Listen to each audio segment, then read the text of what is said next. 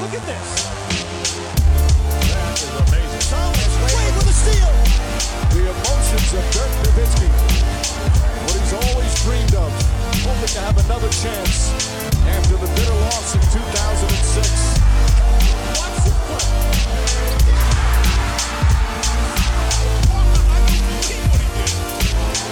That is amazing. Hallo und willkommen zu Gutnext, dem deutschen Basketball-Podcast im Internet. Mein Name ist André Vogt und ich grüße euch zur neuen Folge unseres kleinen, aber feinen Basketball-Spiels heute mit dem Fragen-Podcast am Freitag und auch der, wie alles hier, na nicht alles, es gibt ja auch die WM-Spezials, aber alle normalen Podcasts, also Fragen-Podcasts, Rapid Reaction wird präsentiert vom namensgebenden Sponsor dieses kleinen, aber feinen Basketball-Spiels von manscape.com. Und ich habe schon mehrfach erzählt, was ich alles mitgenommen habe. Ähm, hier nach Okinawa und dann natürlich auch dann in der kommenden Woche, oder so lange ist es gar nicht mehr, am 4. geht es ja schon, also in drei Tagen nach Manila. Auch da werden wir natürlich die Produkte begleiten. Aber es gibt ja noch viel, viel mehr. Und wenn ihr jetzt denkt, oh, ja, manscape.com habe ich abgespeichert, erzählt der Typ seit knapp zwei Jahren drüber, Sackrasierer brauche ich nicht. Ich lasse wachsen, ist auch kein Problem ich weiß nicht, ob ich das gut oder schlecht finde, aber you do you. Aber es ist ja nun mal so, dass da mittlerweile eine ganze Menge mehr gibt. Ne? Ähm, die ganzen Produkte, Lawnmower 4.0, Beard Hatcher jetzt neu, der Handyman neu, der Weed Wacker. Findet alles auf der Seite.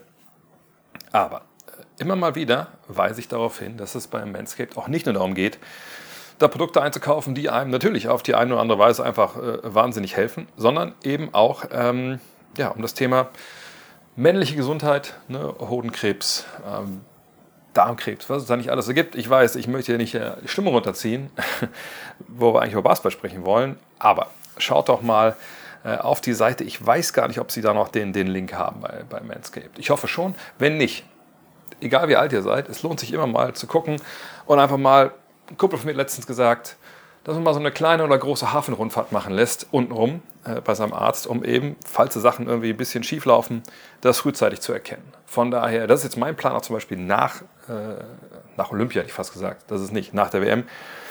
Ich will da mal eine große Hafenrundfahrt machen lassen. Das ist nicht unbedingt angenehm, habe ich gehört, von anderen Leuten, die jetzt um die 50 unterwegs sind. Aber es muss nun mal gemacht werden. Von daher, wenn ihr schon so alt seid und habt schon gemacht, könnt ihr das alles vergessen. Dann sage ich einfach Code NEXT20, NEXXT20, kriegt ihr bei Manscaped 20% auf alles. Ne, Free Shipping, 30 Jahre Geld Zurückgarantie, das kriegt ihr beim Doktor nicht, das sage ich direkt. Ne, das wird genau so, wie es sonst auch ist, egal ob ihr den Code da niederbetet oder nicht. Im Zweifel gucken euch die Schwestern oder die, die, ähm, die Praxishilfe ein bisschen komisch an. Aber Manscaped, da gibt es den Rabatt, da gibt es all das. Von daher checkt es aus und lasst selber auschecken.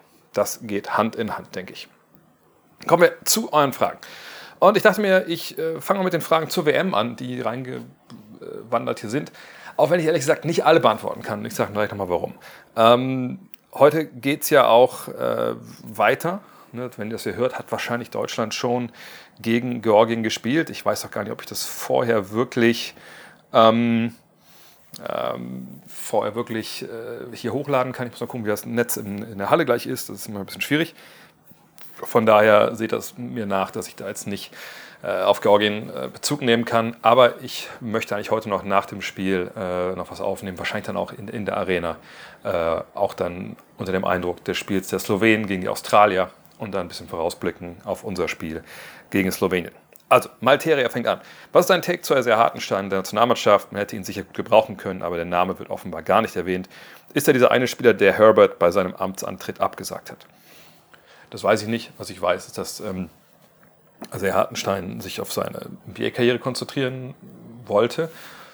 Und das ist ja auch vollkommen nachvollziehbar. Das ist ein junger Mann, der gerade eine, eine ganz, ganz wichtige Phase seiner Karriere da ähm, durchmacht äh, in der NBA, der natürlich eine tolle Saison gespielt hat. Auch das Jahr davor war es ja schon gut äh, bei, den, bei, den Clippers. Und der sich jetzt natürlich auch so ein bisschen ähm, seine Karriere da jetzt aufbaut man darf auch nicht vergessen, das war ja bei ihm keine, von der Trajektorie her, kein so kometenhafter Aufstieg, sondern der war als, äh, also Hartenstein war als Talent, ne, als, als U20-Spieler, sagen wir U18-Spieler hochgehandelt. Äh, ich weiß noch, dass er damals 2015 war es, glaube ich, äh, beim Basketball Without Borders Camp war, ähm, zusammen mit Richard Freudenberg aus Deutschland und hat dann da aber kein gutes Camp hingelegt, also wurde nicht mal ins All-Star-Team gewählt, was Richard der damals gelungen ist. Und ähm, da hat er auf mich so einen ziemlich betrübten Eindruck danach gemacht. Dann lief in der Karriere auch nicht alles gerade. Es gesagt, ging nicht nur bergauf. Und jetzt aber hat er halt einfach diese zwei Saisons gespielt und man, man sieht schon den Weg, wie Isaiah Hartenstein in der NBA sich wirklich etablieren wird und eben auch jemand sein wird, der halt eine Menge Geld verdient. Geld ist nicht alles, aber das ist natürlich auch ein Grund, warum man das macht. Ähm, und dass er natürlich jetzt sagt, okay, ich möchte irgendwie schon äh, schauen, dass ich mich erstmal darauf konzentriere. Äh, ich, lege mal Wörter in den Mund jetzt. Also nach Motto, also wenn ich jetzt eher würde ich sagen, hey, mir ist das Wichtigste erstmal, dass ich jetzt mal an meinem Dreier arbeite. Äh, der Wurf ist ja die eine Komponente, die ihm noch fehlt und, und die äh, sein Spiel auch äh, nochmal auf ein anderes Level heben kann dass man daran vielleicht jetzt konzentriert arbeiten möchte im Sommer, das kann ich vollkommen nachvollziehen. Ähm, gleichzeitig aus, aus deutscher Sicht, aus Mannschaftssicht muss man sagen, naja gut, wir haben auf den großen Positionen ein sehr, sehr großes Angebot von vielseitigen Spielern. Ich habe es auch schon an anderer Stelle gesagt. Natürlich sehr Hartenstein mit seinem Hustle, mit seinem Rebounding. Äh, den kannst du immer gebrauchen, gar keine Frage. Aber ne, wir spielen ja auch jetzt viel Five-Out. Wir haben alle Big Men, die dabei sind, können auch von draußen werfen. Das geht natürlich Hartenstein so ein bisschen ab. Von daher würde ich jetzt nicht mal 100% unterschreiben wollen, dass wenn er jetzt im Trainingscamp gewesen wäre, dass er dabei gewesen wäre im finalen Kader. Nicht, weil ich denke, dass er eine Wurst ist, auf gar keinen Fall. Das ist ein wahnsinnig guter Spieler.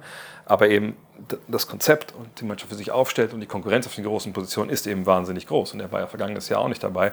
Ähm, von daher, ähm, das ist was, was man sich beobachten sollte. Ich denke, die Tür sollte auch nicht zu sein für sehr Hartenstein. Aber das ist jetzt kein Beinbruch, weder für die eine noch die andere Seite, weder für den Spieler noch für die Mannschaft, dass er jetzt dieses Jahr nicht dabei ist. Tim Storbeck fragt, welchen Spieler oder welcher Spieler hat dich bei der WM bisher am meisten positiv und negativ überrascht und wer ist bisher dein Spieler des Turniers? So richtig kann ich das gar nicht beantworten, weil ich rechts und links außerhalb von Okinawa jetzt in anderen Gruppen nur sehr, sehr spärlich Sachen sehen konnte. Mal ein paar Game-Highlights rechts und links. Ähm, Ergebnisse natürlich. Man guckt ja schon so ein bisschen voraus, wie gestaltet sich der Turnierbaum, was gibt es da Überraschungen und so. Aber ich würde mir jetzt nicht zutrauen, ich finde das ja auch relativ unseriös, jetzt einfach nur auf fieber.worldcup23.com, ich weiß nicht, wie die offizielle Website ist ein bisschen sperrig. Ähm, ich könnte ja drauf gehen und euch die Statistik runterbeten und sagen, ja, er macht die meisten Punkte, ist wahrscheinlich der beste Spieler. Aber da würde ich mich ein bisschen, würde ich, da müsste ich wahrscheinlich eine halbe Stunde duschen danach. Ähm, von daher positiv überrascht hat mich eigentlich bisher vor allem Ronde Hollis Jefferson, einfach weil ich den schon vergessen hatte. Also ich meine, der hat ja vor nicht allzu langer Zeit noch in der NBA gespielt. Jetzt macht er hier seine Kobe-Imitation. Ähm, das fand ich natürlich sehr cool, äh, das so zu sehen. Ähm, aber ansonsten, nee, kann ich die Frage ehrlich nicht beantworten. Ähm, ich denke auch Gruppenphase versus K.O.-Phase ist schon noch so ein Unterschied wie zwischen Playoffs und, äh, und regulärer Saison. Vielleicht nicht ganz so krass, ähm, weil man natürlich auch schon in, der Gruppenphase Duo-Die-Spiele hat gegen gute Gegner. Aber äh, da würde ich erstmal noch ein bisschen warten wollen. Stell mir die Frage gerne nochmal, wenn es dann in die, in die Endrunde geht. Dann habe ich einen besseren Überblick, dann sehe ich auch alle Teams in Manila und dann, dann macht es auch, auch, auch mehr Sinn, über sowas zu reden. Erdschan, mit einer ähnlichen Frage aber ich wollte sie auch vorlesen, vorlesen. Hast du bei der WM irgendeine spielerische Innovation sehen können? Gibt es einen Trend oder eine Erweiterung bereits eingeleiteter Trends? Mann, welche Mannschaft spielt den konzeptionellsten Basketball? Also ich glaube, jedes Team, was ich zumindest hier gesehen habe, auf Okinawa, wie gesagt, rechts und links habe ich da nicht viel anderes gesehen, ähm, spielt natürlich nach einer gewissen Spielidee, Spielphilosophie. Die haben alle ein Konzept, sonst wären die nicht hier. Also man muss sich auch qualifizieren, wenn nicht so mal rumgelaufen ist auf der Welt und guckt halt, wer hat denn ein Basketballteam, die laden wir mal ein, egal wie gut die sind, sondern da, da waren ja Qualifikationen davor geschaltet. Ähm, von daher, was man schon sehen kann, ist natürlich das, wie überall im Weltbasketball, wenn wirklich äh, so ein bisschen dominantere Low-Post-Spieler fehlen, ne, dann äh, stellt sich meistens so Five-Out auf und dann je nachdem, was die Protagonisten auf den größeren Positionen können, dann spielt man eben Five-Out, wie es Deutschland macht, auch mit Schützen draußen äh, mit Leuten, die den Ball auf dem Boden tun können. Und wenn die das nicht so gut drauf haben, dann sind das halt eben meistens so Abroller, Short Road oder bis zum Korb. Aber das ist jetzt auch, also ich habe jetzt hier, vielleicht müsste ich Jens Leutenecker mal fragen, aber ich habe hier bisher auf Okinawa keine, keine Innovation gesehen, wo ich denke, das ist jetzt ein ganz neuer Trend, der jetzt kommt. Man sieht natürlich, die Slowenen spielen natürlich ein bisschen anders als die anderen, weil sie mit ähm, Luka Doncic diesen überragenden, dominanten Ballführenden haben ich fand Venezuela eigentlich ganz witzig in, in ihrer Auftaktpartie da gegen Slowenien, diese Ü35-Mannschaft gefühlt, die irgendwie so zockerig unterwegs sind. Aber nochmal, das ist jetzt nichts, wo, wo ich denke, ähm, das ist mit erneut überraschend. Ich würde jetzt auch nicht sagen, obwohl, mein Trends verfestigt, meine Five Out, das sehen wir nun auch schon seit geraumer Zeit. Ähm, aber wer weiß, vielleicht war äh, bei den anderen beiden Standorten da, da mehr los. Aber auch das kann ich dann eventuell besser beantworten, wenn wir in Manila sind. Selma Katz fragt, welchen Sinn machen Spieler um Platz 30 und 28 etc. Und warum ist der Gastgeber nicht automatisch für die WM qualifiziert, siehe Indonesien? Also ich denke mal, um Platz 30 spielt man ja nicht, man spielt ja um Platz 29, Platz 27 in dem Fall. aber ich weiß, was du meinst. Ähm, vielleicht mal zu dem Gastgeber, das haben wir auch gefragt. Aber na gut, wenn man drei Standorte hat, ich glaube, die hatten sogar eine relativ äh, also breite Straße, um sich zu qualifizieren. Mussten die nicht irgendwie Achter oder Neunter nur werden und haben es halt nicht geschafft. Tja, vielleicht ist der Basketball auch in dem Land nicht so wirklich gut, aber es ist natürlich schon blödsinnig eigentlich, wenn man da das dann austrägt. Der Gastgeber ist nicht mit dabei. Aber so richtig gesagt weiß ich auch nicht, was da wirklich vorgefallen ist. Weil eigentlich denkt man ja, wenn es ein Land ist, wo es keine starke Nationalmannschaft gibt, das ist ja ganz cool, wenn man vielleicht dann da ne, den Sport zeigen kann und dann ne, vielleicht Leute da animiert werden zu spielen. Ja, keine Ahnung. Äh, aber die anderen Tatsachen, also Platz ne, 29, 27 und so, naja, also ich denke schon, also zum einen gibt es natürlich diese Qualifikationsplätze für die, Fieber, äh, für die Olympia-Qualifikationsturniere. Ähm, und das kann ja je nachdem, wie das läuft, weil es gibt ja, ne, es ist ja nicht so, dass es mal, keine Ahnung, ab Platz 17 oder sicher Platz äh, 9 sind alle qualifiziert bis Platz 25 oder so, sondern da wird ja genau geguckt, wie viele Länder aus welchen äh, Kontinentalzonen äh, sind denn vorne. Also zum Beispiel die, die, besten beiden Europäer sind direkt qualifiziert für ähm, Olympia. So, ne? Und dann guckt man halt, rechnet so ein bisschen raus, wer ist denn dann schon qualifiziert und so richtig genau weiß man ja nicht, welcher Platz dann noch vielleicht für so ein Qualiturnier äh, dich halt dann äh, berechtigt. Ähm, und deshalb spielt man zum einen, glaube ich, jetzt ziemlich alles aus. Gut, den letzten Platz muss man, oder den vorletzten muss man vielleicht nicht unbedingt ausspielen, äh, aus der Hinsicht.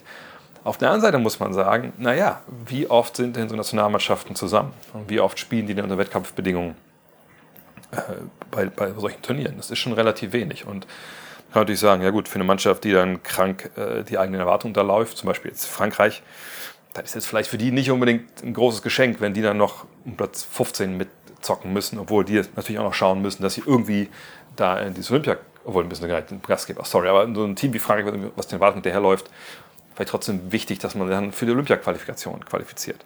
Ähm, aber selbst wenn man das jetzt nicht mehr auf dem Schirm hat, jedes Spiel sind wieder Raps, äh, ist wieder eine Chance, ne, als Team vielleicht weiter zu wachsen. Man weiß ja immer nicht, ob beim nächsten Turnier gleich wieder mitspielen, aber ne, so würde ich es auch mal sehen wollen. Und außerdem wollen natürlich auch die übertragenen Fernsehstationen in diversen Ländern diese Spiele zeigen und zahlen dafür eine Menge Geld. Von daher, umso mehr Spiele, umso mehr Geld gibt es. Ähm, so würde ich das vor allem erklären wollen. Luca fragt, kriegst du viel von der japanischen Basketballkultur und Struktur mit und kannst erahnen, warum dort zu wenige NBA-Spiele hervorgebracht werden? Hat es wirklich etwas mit der Größen, mit Größen und Körpernachteilen zu tun? Sonst scheinen die Fans ja zumindest sehr begeistert von der WM und dem Sport zu sein. Ja, also so viele äh, Leute, die jetzt so groß sind wie ich ähm, oder sogar größer und hier einheimisch sind, laufen mir jetzt nicht immer im Weg. Also ich glaube, das kann man schon, ohne dass man jetzt hier irgendeine fragwürdige äh, Schublade äh, alles steckt, sagen, dass Menschen über 1,90 wahrscheinlich in Japan es weniger gibt als vielleicht in den Niederlanden oder in Deutschland oder in den USA. Ähm, wenn man sich den Kader anschaut, der Japaner, die beiden Point Guards sind weit unter 1,80. Die sind gut, geile Basketballer. Ich habe vorhin beim, äh, bei Open Court zu Gast, beim, beim äh, Podcast der, der Bayern Basketballer, da haben wir auch kurz drüber gesprochen. Das sind halt coole Zocker, die haben Basketball verstanden, die haben den Kopf vor, wenn sie drüber, die sind flink, die machen das richtig, richtig gut. Die sind eben klein. So, und wo, auf welcher Position spielt der naturalisierte Japaner in dem Fall, Josh Hawkinson, oder Hawkinson, wie wir mal ihn nennen hier, auf der 5. So, also, ne, weil da einfach es fehlt. Ne? Sein Backup Kawagama oder so, wenn man den sieht, dann denkt man schon so, puh, ja, weiß ich nicht, ob das jetzt so gehobenes Pro B-Niveau ist, was der zeigt. Ähm, und na klar hat man Leute wie Yuta Watanabe, Ruya Chimura ist natürlich nicht mit dabei. Ähm, aber wie gesagt, ich kann mich auch nicht erinnern, dass es mal einen krassen Seven-Footer gab aus Japan. Äh, auch nicht mal auf, auf Fieberniveau. Ähm, natürlich ist mir auch bewusst, dass in China ne, mit, mit Wang Zhuzhu, mit vor allem Yao Ming und so, hatten wir da einige Kollegen. Äh, aber hier aus Japan gesagt, ist mir das irgendwie nicht bekannt. Keine Ahnung, ob das jetzt, äh, an welchen Sachen das liegen kann, aber da gibt es sicherlich äh, Standortnachteile. Ähm, sonst spielen die guten Basketball. Ähm, amerikanischen Trainer, äh, der ein gutes System eingebaut hat, auch mit Five Out im Endeffekt. Ähm, NBA-Spieler haben sie über die Jahre ja schon äh, paar äh, vorgebracht. Wie hieß denn der, der kleine Point Guard, Utah Tabuse? Da ist mir, fuck. Also es ist nicht so, dass sie noch nie einen hatten jetzt vor Hachimura und Watanabe, sondern gab es ja äh, auch ein paar Vorgänger. Aber wie gesagt, ähm, muss auch sagen, dass der japanische Basketball sicherlich auch einer ist, der ähm, vielleicht auch erstmal, erstmal Einfluss zu bekommen musste von außen. Matthias Fischer, wenn Sie den noch kennt, ähm, ne, mit auch früher an der Sportschule äh, wo Kommilitonen waren, der ist ja jetzt schon seit ein paar Jahren hier. Also es gibt auch jetzt Einfluss von außen auf die Liga. Ähm, von daher wird das auch sicherlich auch hier immer besser. Aber ja, ne, das, die körperlichen Nachteile sind halt klar ersichtlich. Ähm, was aber die Struktur angeht, hier weiß ich ehrlich gesagt nicht. Kultur fand ich gestern spannend. Ich musste mir gestern noch eine zweite Tasche kaufen, damit ich hier, äh, weil ich jetzt erfahren habe, ich habe doch zwei Koffer, die ich mitnehmen kann, auch nach Manila im Flieger. Ähm, da dachte ich mir, bevor ich eine schwere Tasche schleppe, mache ich lieber zwei kleinere. Ähm, und da war in dieser Mall, war dann auf einmal von den Ryukyu Golden Kings, die das lokale Team sind, die, die auch Meister waren wohl, äh, war dann so ein kleine, ein kleines Halbfeld aufgebaut einem reinschiebbaren Korb. Äh, und dann waren dann da, weiß ich nicht, zehn Kinder. Das waren so die Ryukyu Golden Kings Academies, das glaube ich. Und die haben dann halt so ein bisschen ein paar Übungen gemacht, ein bisschen gespielt, ein bisschen geworfen. Da dachte ich mir auch, boah, das habe ich aber vergangenes Jahr in Köln und in äh, Berlin nicht gesehen. Vielleicht brauchen wir sowas auch nicht, weil wir krasse Basketballkultur haben, aber ich fand, ich fand ich bemerkenswert, dass das da dass das passiert ist und dass es auch diesen prominenten Platz bekommen hat da an der, in der Mall und ich sehe auch, wie viele Leute immer abends hier vor dem äh, oder tagsüber auch äh, vor dem Spielerhotel stehen. Gestern, als ich dann zurückkam, nach dem Interview mit Andy Obst, äh, habe ich einer gefragt, do you know wer Luca ist? Ich so, äh, nee, sorry, da kann ich jetzt auch nicht helfen, leider. Ähm, äh, von daher, ja, es gibt eine Menge Fans hier. Ich sie haben auch echt Leidenschaft fürs Spiel. Man sieht auch, wenn Japan spielt, äh, massig Leute mit, mit diesen Fan-T-Shirts hier rumlaufen. Also das ist schon, bei uns im Hotel auch zum Beispiel, jetzt auch gerade aufnehme, sind eine Menge Fans, die vom Mainland hergeflogen sind. Also das ist schon eine Sportart, die hier auf, auf Gegenliebe stößt, auf jeden Fall. Dan Bauer, kommen wir zu MB. Wer hat in der kommenden Saison die besten Handles? Steph, Kyrie oder? Ich glaube, ähm, so Handles ändern sich ja von Saison zu Saison jetzt nicht unbedingt wahnwitzig viel. Ne? Also ich glaube, ne, das ist ja so eine feinmotorische Geschichte. Natürlich kann man da besser werden, aber wenn wir jetzt hier ähm, darüber sprechen, wer Top-Handles hat, dass da jetzt irgendjemand da reinsticht, das meinetwegen, jetzt, keine Ahnung, ähm, dann könnte man da jetzt mal nehmen, so als Point Guard, der vielleicht nicht ganz so äh, die Handles hat. Ähm, sagen wir mal, Draymond Green auf einmal sagt, oh, diesen Sommer gucke ich aber, dass ich an meinem Handling arbeite und dann bin ich hier vor Steph oder, ähm, oder Dame, die das ja ihr ganzes Leben gemacht haben, oder, oder Kyrie, würde ich sagen, nein. Von daher geht es immer eigentlich um die üblichen Verdächtigen und da bin ich eigentlich bei Kyrie.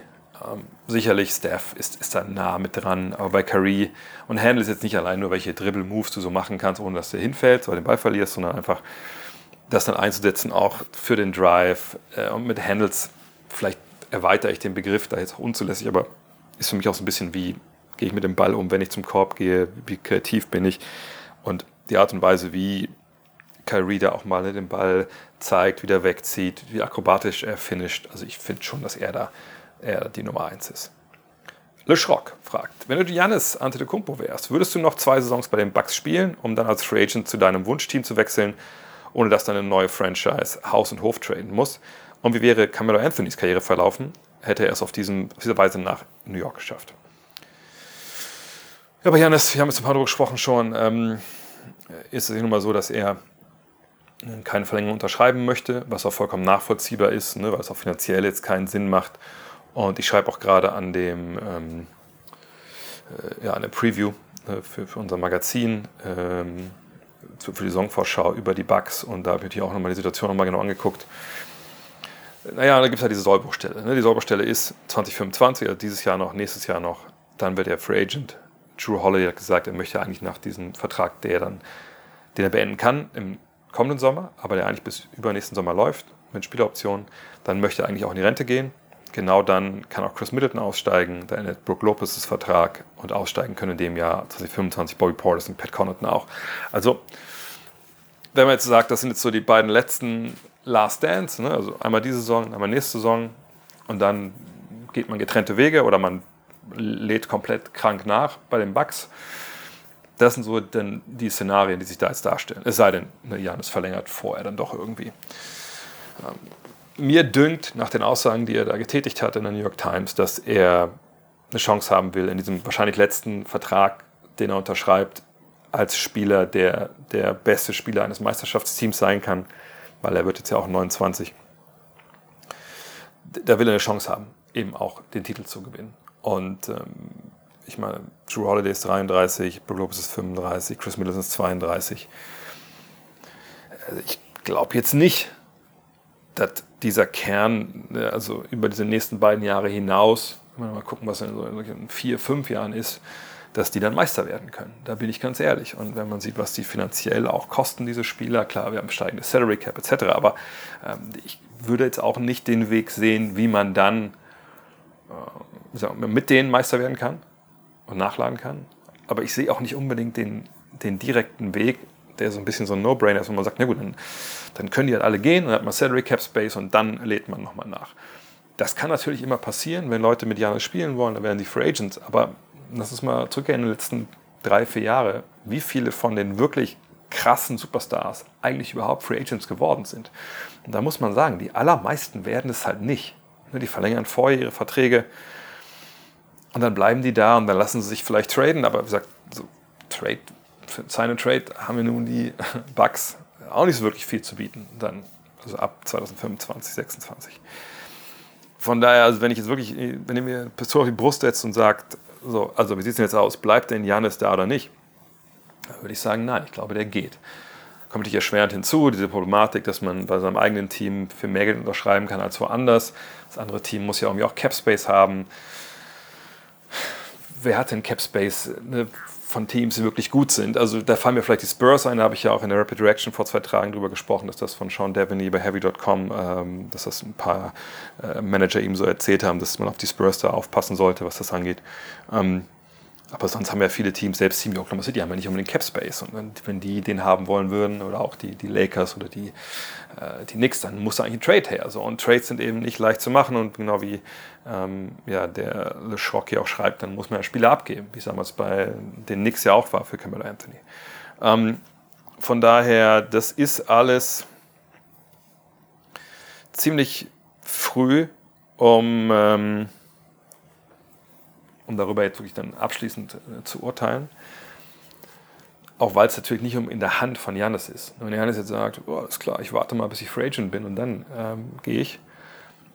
Äh, John Horst, wenn der dann immer noch äh, der Chef ist, da äh, Chefentscheider ist, natürlich gibt es den Besitzer, aber er ist ja der, der General Manager, dann wird er natürlich auch sagen, okay, ich will nicht, nicht unbedingt der General Manager sein, der Janis Antetokounmpo getradet hat, aber wenn Janis sich nicht bei uns committen will und sagt, yo, ich brauche ja halt Hilfe, dann machen wir das vielleicht für die Franchise, weil es das am besten ist. So, was das Beste für die Franchise ist. Und dann ist es jetzt ziemlich egal, was Janis möchte. Er hat ja einen Vertrag und traden kann man ihn ja. Er hat ja keine No-Trade-Klausel. Also das müssen wir mal abwarten.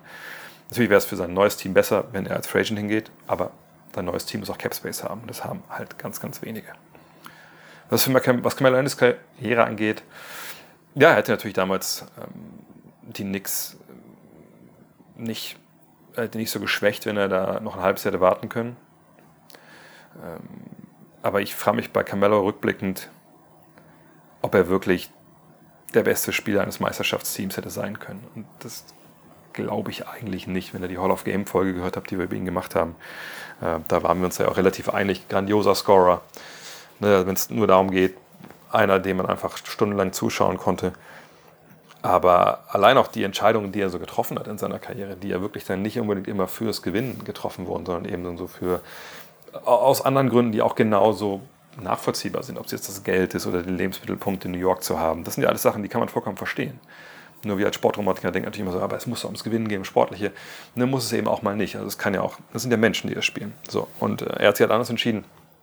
Und ich sage nicht, dass jetzt seine Spielweise oder eher so als Ego-Typ irgendwie nicht Meister hätte werden können. Nein, das meine ich gar nicht, aber es braucht eben bestimmte Spielertypen, um einem Meisterschaftsteam äh, ne, darum zu bilden. Ich meine jetzt nicht mehr um die Skills an sich, sondern einfach auch ein Leader, der vorangeht, ne, der den Ball verteidigen kann, der für andere mitkreiert. Und das war ja nie so sein Spiel. Von daher krasser Bucket-Getter.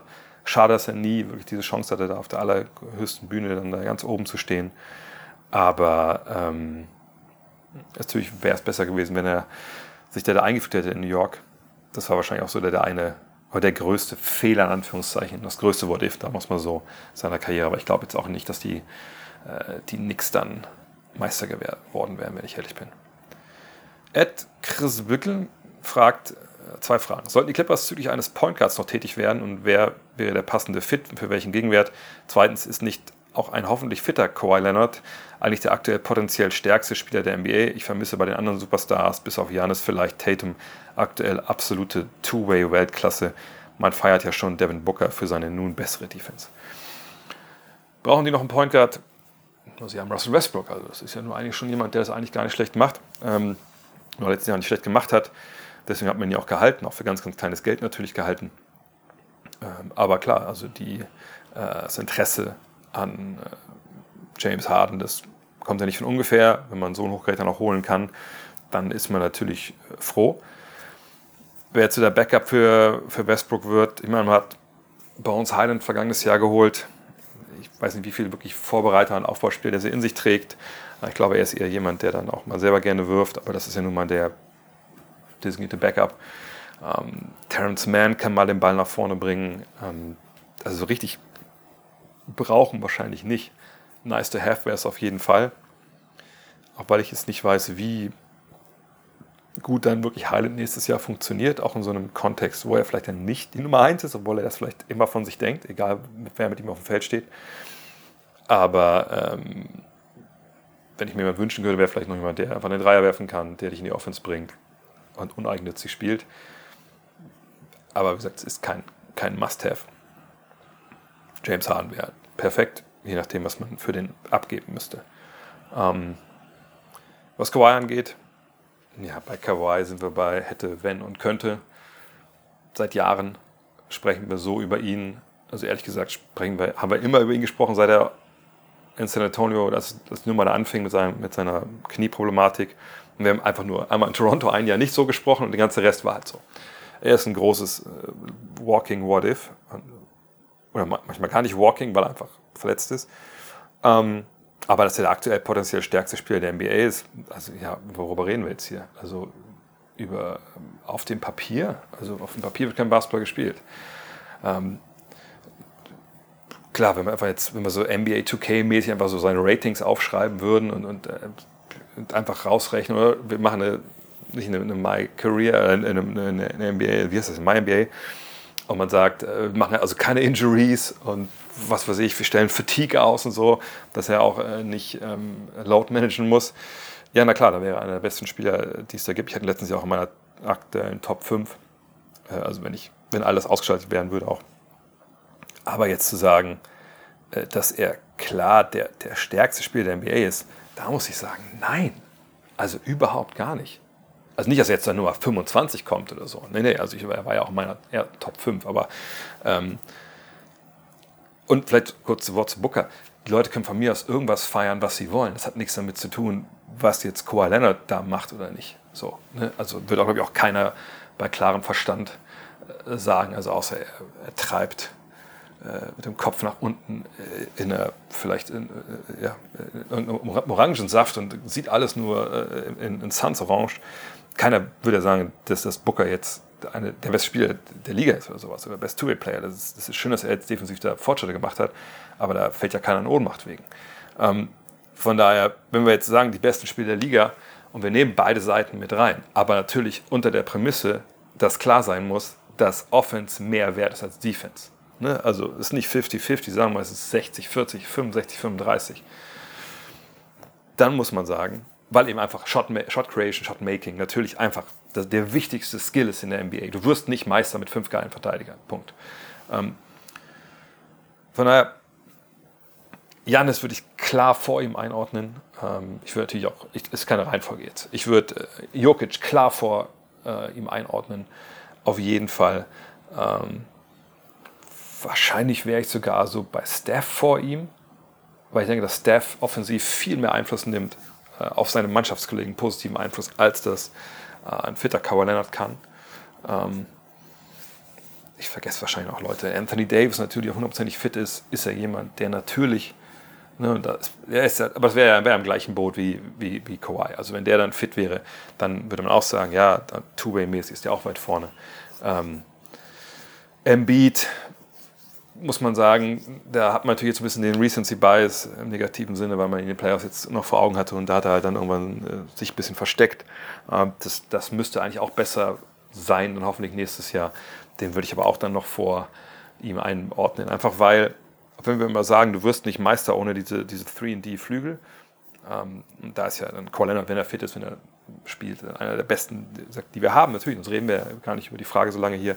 Ähm, aber diese Art Spieler kann dann trotzdem, wenn es um das ganz größte Level geht, denke ich, immer noch weniger Einfluss nehmen als jemand wie, wie Antetokounmpo, jemand wie Jokic, jemand wie Embiid, die die Defensive der ganzen Mannschaft noch ein bisschen mehr beeinflussen, auch wenn sie vielleicht individuell jetzt nicht der in einem Vakuum der bessere Verteidiger sind, eins gegen eins als, äh, als Leonard. Und zum Anfang, ne, ist, ist es natürlich auch, dass die Offensive einfach so krassen Einfluss nehmen, weil Leonard einfach nicht so dieser Playmaker ist, der für andere mitkreiert. Ähm, von daher, äh, nein, das würde ich nicht unterschreiben, dass er der beste Spieler der Liga ist. Thorsten Boy fragt, wo geht die Reise von Oklahoma City hin? Glaubst du, sie können um einen direkten Playoff-Platz mitspielen? Wie siehst du generell die Zukunft bei Oklahoma City? Müsste man mit so vielen verbliebenen Draft-Picks irgendwann mal Titelfavorit sein? also ich habe, muss kurz mal zurückdenken, letzten 75, 76 NBA-Jahre, ich wüsste gar nicht, wann jemand, wann irgendein Draft-Pick mal Topscorer in NBA Finals war. Also, ne, Spaß beiseite, aber Draft-Picks, das ist genau das, wenn ich fragen würde, müsstest du nicht, lieber Thorsten, mit den ganzen Lotterie, äh, ganzen Rubbellosen, die du gekauft hast, an einer tote Lotto-Annahmestelle, bald Millionär sein? Kann gut passieren, natürlich. Ne? Da gibt es ja auch Chancen, die man sich ausrechnen kann. Und sicherlich sind die Chancen ähm, bei einer NBA-Draft, wenn du äh, Picks bekommst in der ersten Runde, höher, dass man einen guten Spieler bekommt, als wenn du zum, zum Lotto an anderer Stelle gehst, dass du da jetzt als Millionär rausmarschierst mit dem Rubbel los. Aber im Endeffekt ist es das Gleiche. Ne? Du kriegst Picks, toll. Viele von denen sind auch geschützt, manche ein bisschen weniger, manche ein bisschen mehr. Ja, ähm, manche sind auch jetzt liegen in der ersten Runde, schön, aber sie sind nicht in der Lottery. Also sprich, da weißt du dann auch, dass das ist ein Los, wo du eigentlich gar nicht großartig was gewinnen kannst, sondern das, klar kannst du noch gewinnen, wenn du gut draftest, auch spät, äh, eine aus der Lottery, keine Frage, aber äh, ne, dieses, den Hauptgewinn kannst du damit eigentlich nicht ziehen, wenn man ehrlich ist. So, und dann kannst du, also Sam Pressey könnte natürlich äh, zum Liga-Office gehen und sagen, hey, wir sind in den Playoffs, ich habe hier noch fünf extra First-Round-Picks rumliegen für, für nächstes Jahr, kann ich die eintauschen gegen äh, ein Freilos für die zweite Runde, aber es wird wahrscheinlich nicht funktionieren. Also die ganzen Picks können wir da rausnehmen. Was wir aber sagen können über Oklahoma City ist, dass es da zum einen natürlich eine große Ansammlung von jungen Talenten gibt. Ne, Chad Holmgren kommt jetzt dazu, nachdem er das erste Jahr verpasst hat. Wir haben schon Josh Giddy, ne, wir haben Shea Gilgis Alexander, die beiden sehen wir ja auch hier zum Beispiel bei der WM. Und es ist natürlich ein toller, super interessanter junger Kern dort, und da kommen natürlich auch noch junge Spieler weiterhin dazu. Ne? Das wird die nächsten Jahre noch so sein, je nachdem, wie gut Oklahoma City ist. Ne? Wahrscheinlich dann vielleicht eher ein bisschen außer der Lottery auch dann. Ähm, und das ist natürlich toll, dass man solche Picks hat. Nur, man kann ja auch nicht immer eine junge Spieler ziehen und dann erwarten, dass wenn die anderen jungen Spieler ein bisschen älter werden und die Jungen dazukommen, dass das dann irgendwie reicht, um, um, um bei den ganz Großen mitzuspielen. Es sei denn, du ziehst einfach, wie sie es damals mal gemacht haben, eben in, in ein paar Jahren auf einmal Kevin Durant, James Harden, äh, Russell Westbrook und Serge Ibaka. Ne, die Art Spieler, muss man auch mal ehrlich sein, sehe ich momentan noch nicht in, in Oklahoma City. Also Shea ist natürlich wahnsinnig nah dran, aber ne, so, also MVPs habe ich also keinen gesehen. So, ähm, und dann ist halt die Frage, ja, bist du irgendwann so Mittelmaß, wie sie letztes Jahr eigentlich schon waren, ähm, spielst ums Play-In mit oder kommst in die Playoffs, dann ziehst du aber nicht eine Lottery. So, wie gut wirst du dann, wenn du nur so intrinsisch wächst? Oklahoma City ist ja nur auch nicht unbedingt die große Free Agency-Destination. Ähm, von daher würde ich eigentlich eher sagen, wenn die äh, Thunder jetzt oben angreifen wollen, dann wird man wahrscheinlich sehr opportunistisch sein müssen. Und wenn Spiele, unter anderem Antetokounmpo, sagt schon Devin, hat ja letzte Woche darüber geschrieben, oder diese Woche darüber geschrieben, äh, dass man sagt, hey, wir haben Talente, wir haben Picks, wie sieht es denn aus? Wollen wir mal gucken, ob wir da vielleicht einen Deal hinbekommen, wenn eine andere Mannschaft jetzt eben in diesen Neuaufbau eintreten will und dann gerne diese Erstrunden-Picks nimmst, auch wenn die halt nicht in der Lottery vielleicht liegen. Und ich glaube, das so, das wäre so der Weg jetzt auf der Überholspur ne, wirklich zum, zum Titel. So. Oder zumindest in, in Status eines Mitfavoriten. Wenn es alles so bleibt, wie es jetzt gerade ist, und mal gucken, was Chad Holmgren kann, dann würde ich sagen, ja, direkter Playoff-Platz sollte schon das Ziel sein. Aber der Westen, das sagen wir jedes Jahr, ist natürlich sehr, sehr eng besetzt. Ähm, mal warten, abwarten, wie es wie Holmgren das da jetzt wegsteckt, äh, seine erste richtige NBA-Saison. Äh, aber ja, also mich, da würde ich sie momentan verorten. Kampf um direkten Playoff-Platz, Play-In, das wird wahrscheinlich sehr eng sein. Vielleicht, wenn da zwei, drei Siege im Endeffekt dann entscheiden darüber, dann kann man ja auch immer schwer so seriöse Voraussagen treffen, dass sie das schaffen oder nicht schaffen. Aber sie sind auf jeden Fall in dieser, ja, in diesem Dunstkreis Platz 7, 8 Play-In. Also 7, 8 im Sinne von, kommen dann in die Playoffs so. Vielleicht auch Platz 6. Ähm, da, da sehe ich sie ja. Aber wie gesagt, mit dem Kader jetzt allein nur intrinsisches Wachstum und Draftpicks Ende der ersten Runde, da würde ich, würde ich nicht Geld drauf setzen wollen, ähm, dass sie mal Meister werden. Mo fragt, können die Timberwolves um Anthony Edwards zum Favoriten werden? Es ist offensichtlich, dass der Kader noch Defizite aufweist. Welche Trades würden also Sinn machen, falls das Projekt Towns und Gobert scheitert? Nun, ich meine, da war auch schon drüber gesprochen an der Stelle, deswegen möchte ich es relativ kurz behalten. Edwards ist natürlich jemand, der da jetzt äh, einer ist, das sehen wir auch beim Team USA, ne, das haben wir auch letztes Jahr auch schon in der Saison gesehen, der macht Spaß, der macht gerade so den Sprung. Und das wird nicht nur ein Sprung, das werden mehrere Sprünge sein, ne, auf ein viel, viel höheres Niveau. Ähm, letztes Jahr die Timberwolves waren in den Playoffs, ne, das hat auch alles dann, war auch okay. Dieses Towns-Gobert-Experiment haben sie nicht ganz ausspielen können, weil eben Towns so lange verletzt war. Aber natürlich kann man argumentieren, na gut, aber mit einem richtigen Big Man wie Gobert und dann Towns, der ähm, natürlich in der Dreierlinie viel rumsteht, auch mal gerne mal zum Korb geht oder am Korb rumsteht irgendwo, ähm, ist das dann so eine richtige, richtige Strategie für jemanden wie, wie Edwards, der einfach einen Platz braucht, äh, einfach um seine Athletik auszuspielen und da einfach auch sein Ding zu machen. Und muss ja nicht eigentlich auch den Ball in die Hand bekommen, dass er halt dominieren kann. Da glaube ich, müssen wir alle sagen, ja, das wäre schon eine gute Idee. Ähm, passiert das dann nächstes Jahr? Ja, mit Mike Conley hat man einen Point Guard, der eigentlich ja solche Sachen auch ganz gut steuern kann. Das müssen wir abwarten. Ähm, können sie über kurz oder lang dann äh, auf so ein Niveau kommen, das Favorit werden? Ja. Braucht es dafür einen Trade von Carl Anthony Towns für besser passende Teile, ne? weil man gewinnt ja nur auch nicht nur mit Anthony Edwards und, und, und von mir ist auch Towns und Conley. Conley ist ja auch schon älter. Mal abwarten. Der zweite Anzug ist auch cool, aber ist irgendwie nichts, wo ich jetzt heute sagen würde, oh, das ist aber schon eine starke Bank für, für einen Mitfavoriten. Timberwolves sind auf einem guten Weg, aber ich glaube, dieses Towns, Gobert, diese Paarung, das muss defensiv funktionieren, das muss vorne sich einspielen. Edwards muss damit klarkommen wir müssen dies einfach mal sehen. Ich würde jetzt nicht sagen, dass ich da jetzt in den nächsten zwei, drei Jahren irgendwie den Sprung auf, aufs Titelniveau sehe, weil ich einfach auch irgendwie keinen jungen Kern in dem Sinne ausmachen kann, dem ich jetzt zutraue, dass sie noch wachsen, sondern es ist ein Mix aus, aus Veteranen und eben gesagt, einen wahnsinnig guten jungen Spieler. Ähm, da möchte ich noch ein bisschen mehr sehen. Aber ich denke, wenn sie denken, dass es in die Richtung gehen kann, dann geht es über den Trade von, von Carl Anthony Towns. Tony Horn fragt, Austin Reeves spielt für die Amis sehr konstant auf und liefert regelmäßig Clips fürs Highlight-Tape. Sein Selbstvertrauen ist auf einem absoluten Hoch Hochpunkt. Könnte er in das Feld um den Most Improved Player reinstechen kommende Saison? Ich glaube, das habe ich vor drei, vier Wochen schon mal beantwortet. Äh, mit den Worten, glaube ich, wenn ich mich richtig, wenn ich mich richtig selbst zitiere, äh, ja, kann er durchaus. Ne? Ich denke, er ist durchaus jemand, der dann auch eine gewisse Favoritenstellung einnehmen könnte, weil er bei den Lakers spielt, ich sag mal, wie es ist, auch weil er natürlich äh, the, the, next great white hope ist. Ähm, das kann durchaus passieren. Äh, da würde ich mich jetzt nicht wundern, wenn das auch passiert. Auf der anderen Seite gebe ich zu bedenken, dass man manchmal natürlich so ein bisschen so einen Recency Bias hat. Und wir haben ihn in den Playoffs gesehen, äh, ne, mit grandiosen Leistungen, mit im Schnitt dann 17, äh, 4 und 5, mit 44,3% Dreierquote. Ähm, und das Ding ist ja meistens bei so Most Improved Leuten, ähm, wollen die Wahlberechtigten ja sehen, dass es einen ziemlich eklatanten Sprung gab äh, im Vergleich von der vergangenen Saison zur, zur neuen Saison und vor allem bei den Punkten.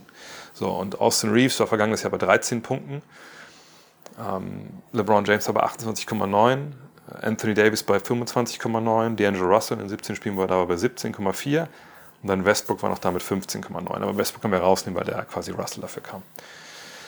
Schröder war noch da mit 12,6. Ähm, so, von daher, wie viele Punkte von denen außerhalb jetzt von James und Davis landen dann bei, bei Reeves? Äh, eben auch in einem Kader, wo es ja auch noch andere äh, neue Leute gibt, ähm, wo jemand wie Russell immer noch da ist. Ähm, Hachimura ist ja auch hinzugekommen. Ähm, ich bin gespannt. Ich kann mir vorstellen, dass es andere Akteure gibt, die, weil einfach ihre Rolle expandiert äh, und mehr Würfe da sind, mehr Möglichkeiten da sind, dass die wahrscheinlich ihn statistisch überflügeln. Ähm, ich bin gespannt. Also ich glaube, er ist schon mit in der Verlosung, aber ich weiß nicht, ob, ob, das, ob der Anstieg bei den Punkten dann, dann reicht, ehrlich gesagt. B-Ball Addict. Wer sind deine drei Top-Passgeber? Nicht bloß reine Assistgeber der aktuell aktiven.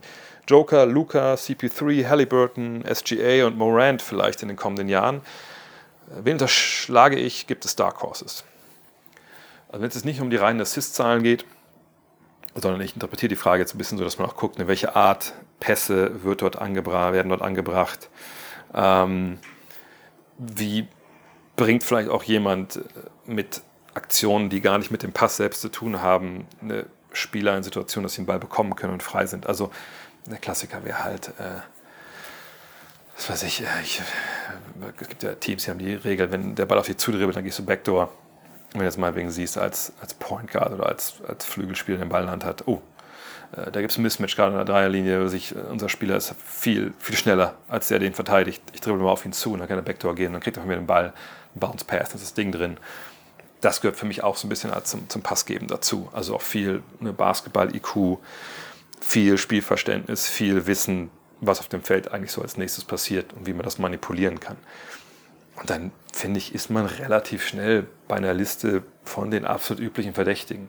Ähm, Jokic und Doncic, denke ich, muss man hier schon mal nennen. Also ich sehe es ja auch hier von Jokic, auch im Fieberball, was da für Dinger kommen, für Pässe.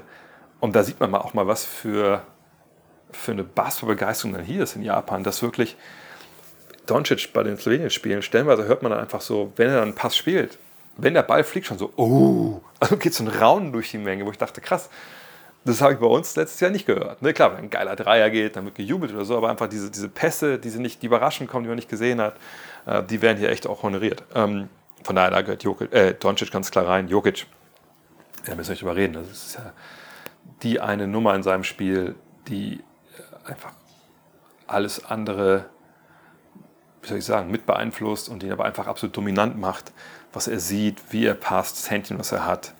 Der kann jeden Pass spielen. Ne? Das ist einfach verrückt. Und vor allem sieht er Pässe einfach. Er sieht voraus, Laufwege, das ist schon verrückt.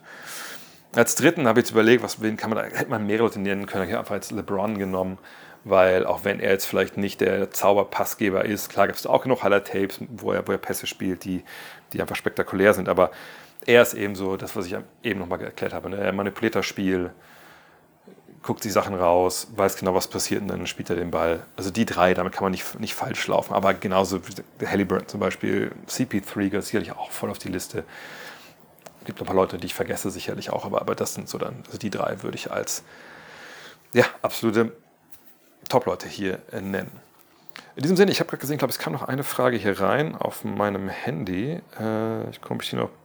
Äh, ach nee, da geht es um Coach Nick vom Bebop Breakdown. Da habe ich jetzt keine Zeit, das anzugucken, weil gleich kommt der Bus. In 20 Minuten kommt der Shuttlebus in die Arena.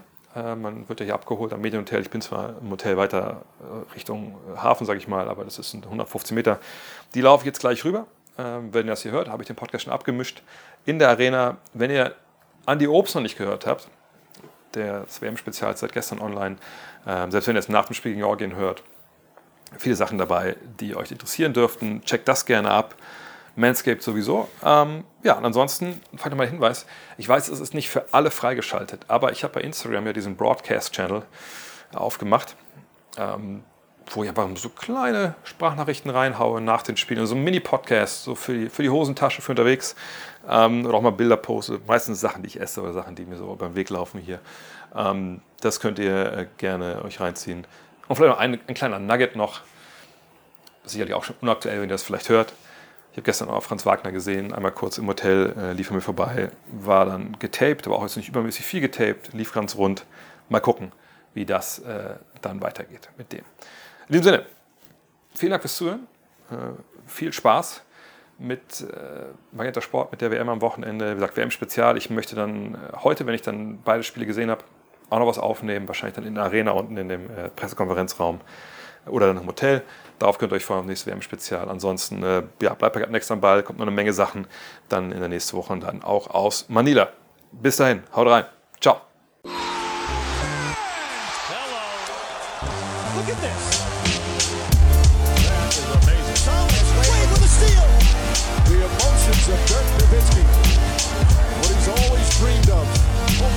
Look